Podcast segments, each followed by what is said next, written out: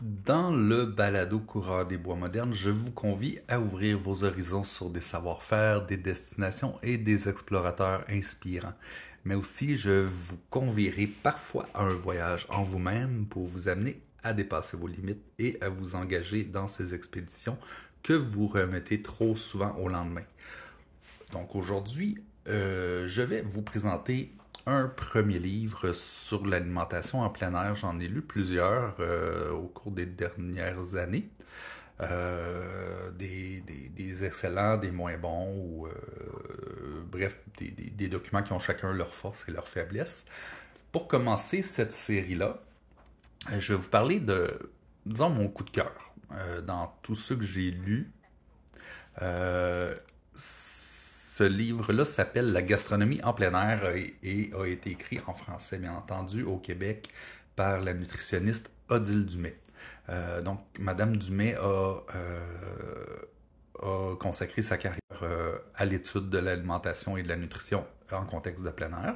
Donc, le livre, c'est beaucoup plus qu'un livre comme qu'on rencontre souvent, là, où il y a un, où il y a un, un chapitre qui explique comment déshydrater et qui par la suite présente euh, quelques dizaines de recettes. Donc, dans le livre de la gastronomie en plein air euh, d'Odile Dumais, euh, en passant le titre au complet, il y a comme un sous-titre, c'est du loisir à l'exploit au gré des saisons, tous les secrets pour savourer vos sorties en camping, à vélo, en canot, en montagne et à ski. Euh, il avait gagné, en fait, il a été publié sous euh, dans la maison d'édition Québec-Amérique et a déjà gagné la médaille d'argent de Cuisine Canada pour le meilleur livre culinaire. Donc, dans ce livre-là, dans le fond, ce qui est intéressant, c'est que on commence par parler de l'histoire euh, de l'alimentation en plein air. Donc, euh, Madame Dumais, dans le fond, Odile Dumais a, euh, dans le fond, dans, ses études en nutrition, fait l'historique de l'alimentation en plein air des explorateurs du 16e siècle jusqu'à nos jours. Donc, ça, c'est quelque chose qui est très intéressant dans ce livre-là, en, un peu plus d'une dizaine de pages. Euh, elle retrace euh, des exemples d'explorateurs euh, et retrace le type de menu qu'ils avaient, donc de façon assez précise, dans des tableaux où on peut, regarder le, type de menu qu'ils avaient, puis les difficultés aussi qu'ils rencontraient. puis elle nous explique pourquoi l'alimentation avait un impact majeur sur la capacité de ces équipes-là à réussir ou non leur voyage de découverte. Euh, donc c'est à lire, juste cette partie-là est très intéressante. On retrouve ça dans aucun autre livre à ma connaissance, euh, du moins dans ceux que j'ai lus. Euh, donc ça c'est ça. Donc c'est elle brode là aussi là cette revue historique là de, de connaissances en alimentation pour qu'on puisse commencer à comprendre qu'est-ce qu'on a de besoin pour pouvoir atteindre des sommets ou euh, se déplacer euh, en expédition, euh, en longue expédition l'hiver ou en été pour, pour être capable de résister aux chaleurs. Donc ça, c'est la deuxième partie où elle, dans le fond, nous, nous introduit, dans le fond, à sa discipline. Euh, donc, on a un chapitre qui s'appelle Les bases théoriques de l'alimentation, où ce qu'elle nous explique là, euh, les besoins qu'on a en tant qu'être humain, particulièrement dans des contextes particuliers là, de fonctionnement. Donc, nos besoins énergétiques, les besoins nutritionnels. Euh, c'est assez simple, une coupe de pages, juste pour qu'on comprenne où ce qu'on s'en va. par la suite, on rentre dans, une des sections les plus intéressantes. Où elle nous parle de l'alimentation reliée euh, à des phénomènes euh, d'exploration, par exemple l'acclimatation au froid.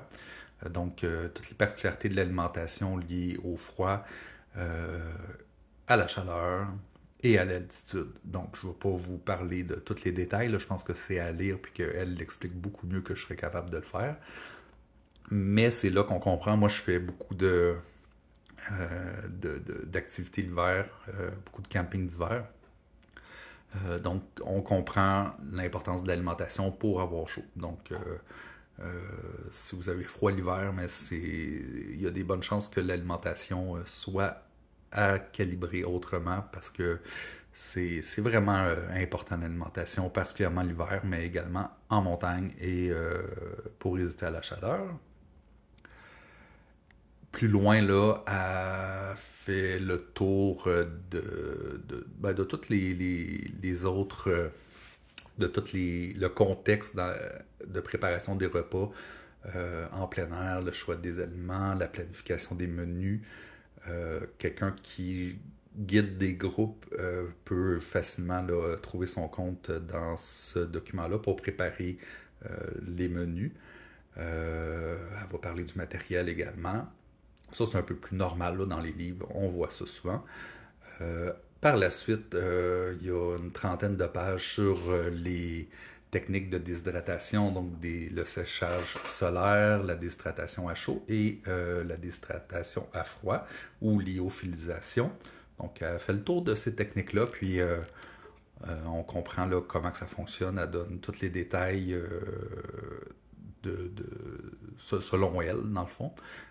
souvent, elle apporte aussi des chiffres à l'appui pour expliquer la bonne façon de déshydrater ces aliments pour qu'on n'ait pas de problème avec le développement de bactéries, par exemple.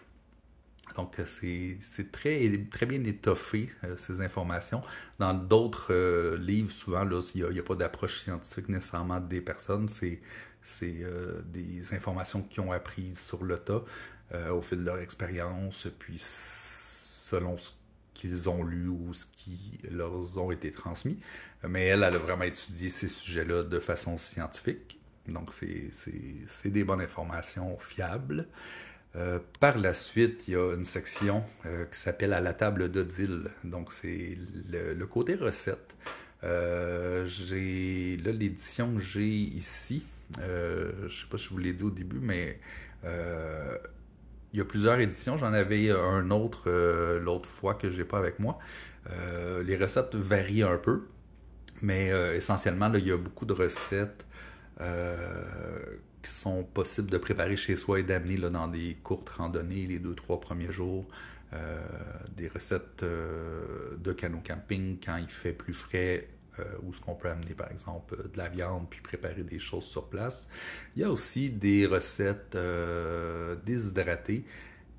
elle, elle privilégie dans sa façon de procéder à la déshydratation de d'ingrédients qu'elle qu'elle qu'elle associe euh, par la suite là, pour former des recettes. Donc, elle va déshydrater différents légumes, différentes viandes, puis après, mais euh, les, recettes sont conçues pour aller prendre, euh, par exemple, des carottes séchées, du poulet séché, selon les quantités qu'elle dit, avec les, épices, etc. la plupart de ces plats sont excellents. il y a, entre autres, bon j'oublie le nom euh, de, la recette, là, mais c'est une, potée. Euh, c'est des, avec des, légumineuses, c'est excellent, un genre de ragoût qui se cuit très rapidement avec des lentilles rouges. que j'ai adopté depuis plusieurs années. Donc il y a des desserts, des potages, des salades. c'est super intéressant et à tester. Donc, en annexe des outils très intéressants euh, sont présents euh, pour évaluer euh, les dépenses énergétiques qu'on fait selon l'activité de plein air, selon notre propre métabolisme, notre poids, notre grandeur, notre âge, ce qui permet de calculer nos besoins nutritionnels pour une activité, donc pour pouvoir prévoir le nombre de calories qu'on va avoir besoin d'une journée. Euh, c'est très utile, entre autres, pour planifier des longues randonnées où, euh, euh, on va passer plusieurs jours, puis où ce qu'on a besoin d'avoir le nombre de calories nécessaires, particulièrement l'hiver où, le, les calories, le nombre de calories consommées d'une journée pour quelqu'un comme moi là, qui mesure 6 pieds 2 à moins 30 degrés avec une charge, ça peut monter facilement à du 6000 calories et plus. Par jour. Donc, plus qu'il fait froid, plus que les calories vont monter.